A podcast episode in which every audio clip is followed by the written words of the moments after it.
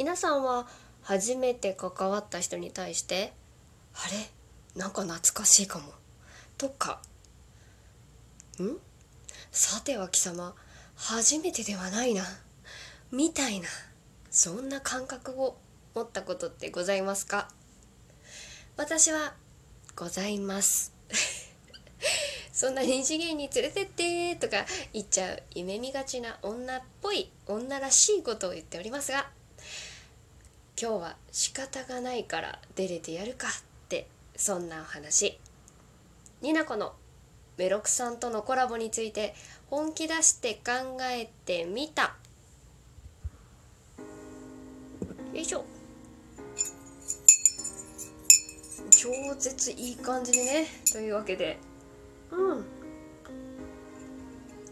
紅茶が美味しいです。どっかの誰かと似たようなことをしてパロディで始めてみたんですけれども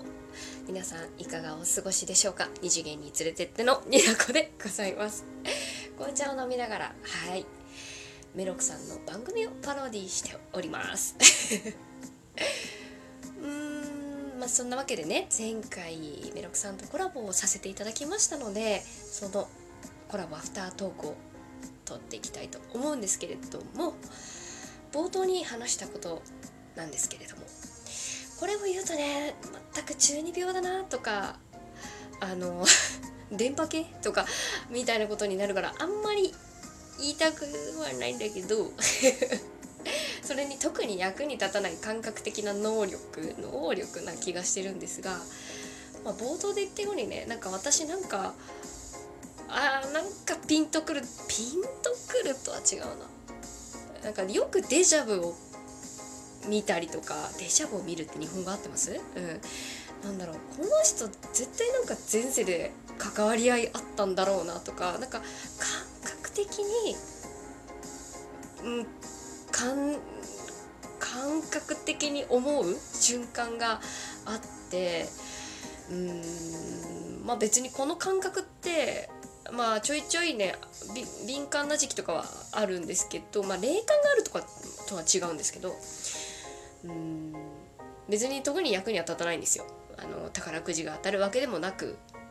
何かを防げるわけでもなくただただあこんな感覚得たな得たことあるとかそれぐらいなんですけれども、うん、そういうねなんかこいつ初めてじゃねえなとか 思ってる人がいるんですけれども。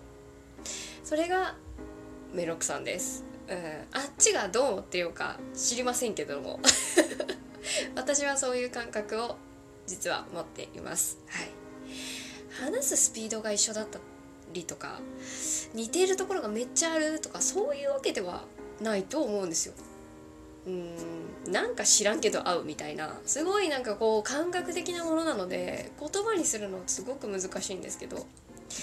うん、でこの感覚って、えー、メロクさんだけじゃなくってこう今まで人生過ごしてきて何人かにそういう感覚を持つことがあるんですけどラジオトーク会で言うともう一人ねいるんです。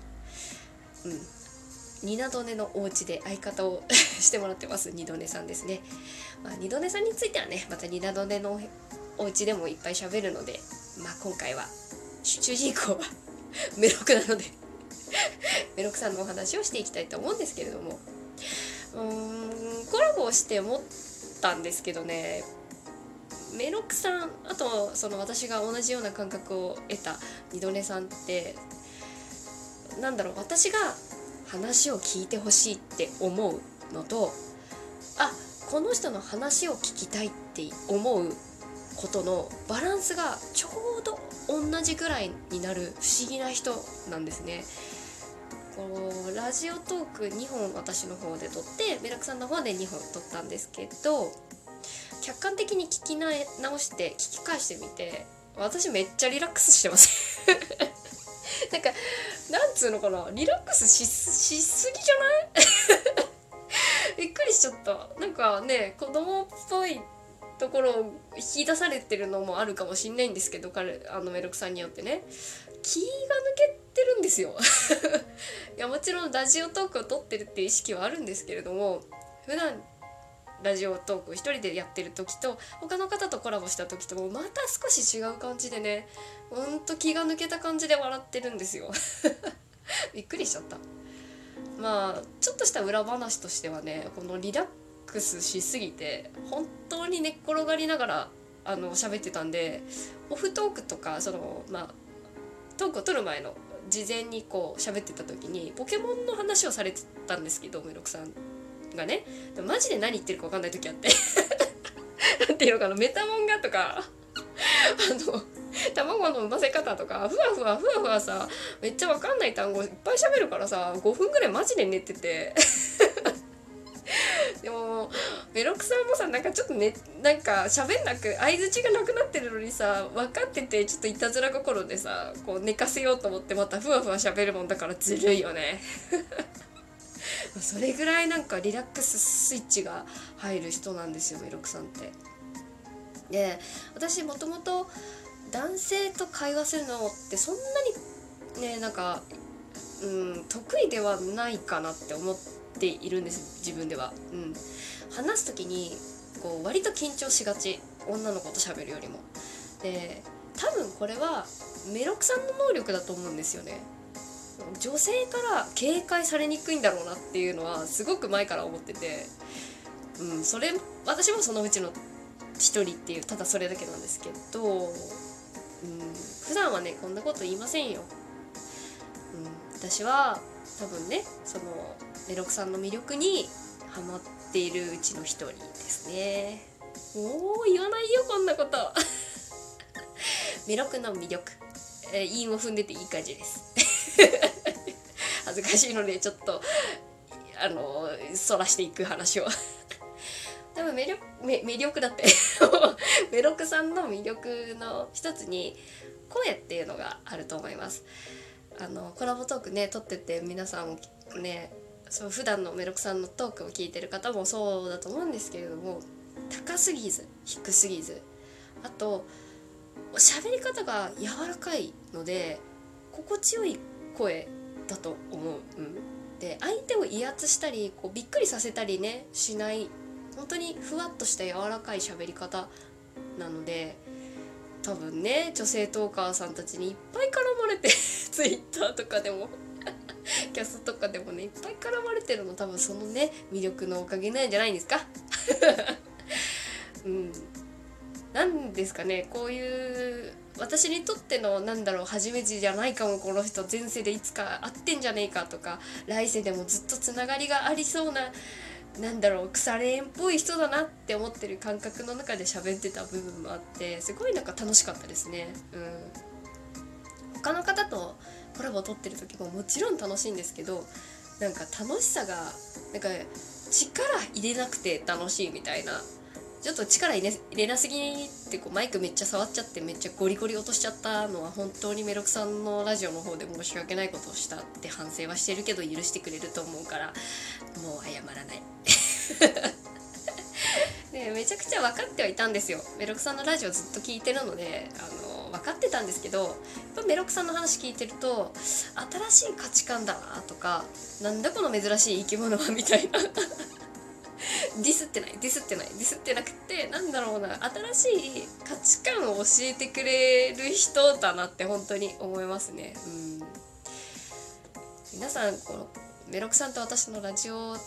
コラボ聞いて、まあ、いろんなね仲いいなとかいろいろコメントをくださった方ありがとうございました。本当にね旗から聞いて仲いいなって 私も思いました。多分異性だからなんだろうな。うんなんか異性だなっていう感覚もあるんですけど多分生まれたのが同性だったとしてもめっちゃ仲良くなってた人なんじゃないかなって思いました、うん、いっぱいね裏話あるんですけど。2人でラジオをどうやって撮っていこうかとか、いろいろね話してたりして、うん、で私が撮った方私のラジオの方で一つこだわりがあってあの BGM ですね今も流してるんですけどこれ黒瀬さんっていうあのながらじっていう昔ラジオトークで番組をされてた方、うん、仲良しだったんですけど今はね遠くにヨーロッパの方に行っちゃってラジオトークご卒業されたんですけれどもと「ハルクロ」っていう番組だったら残ってるかな。黒瀬さんがあの DJ されてらっしゃったんですけれども曲を作ったりするのが得意だったんでで仲良くしてるねメロクさんのことをイメージしながらラジオメロクさんのラジオをイメージしながら作った曲だったのでただねメロクさんね作ってもらった曲大切にしすぎて使わない使いどころがわからないっていうなんか謎のこだわりがある人でしょうがねえから私が使った。本当はねこの曲作ってる時みんなでその場にいた人で作ったんです意見を出しながら「メロクさんのラジオってどんなんだろうね」って言って。で本人がでいないところでできた曲で,、うん、で結局メロクさんのイメージをみんなで出していって。まあいろいろ言ったけど結局なんかかっこいいんだよね。悔しいけどって言って結論に至ってできた曲だったのでそれに合わせて2人でコラボが取れたのがめちゃくちゃ嬉しかったです。本人には言ってないのでねこのラジオ聞いていいって喜んでるかなって思います。あとそうだなこうメロクさんとのラジオ撮ってすごいってすごく尊敬したのが12分綺麗に終わるんですよ。私さ、まあ、知ってる人はいっぱいいると思うけど知りきれのプロなんで。なんでこうなんだろう12分に向かって綺麗に終わらすっていうことがすごいなって本当に尊敬してもう身を任せてコラボトークを取れました。本当にありがとうございました。うん。まあ現世でもねいつかどこかで会えたらいいなと思ってますし来来来世ぐらいでは出会ったら「うん久しぶり」ってちゃんと声かけてね「え何この人?」って顔するから。嘘です。嘘です。ちゃんと元気してたって言うからさ。というわけで今回はコラボのアフタートークでした。ベロクさんまた遊んでね。ではまたきなこでした。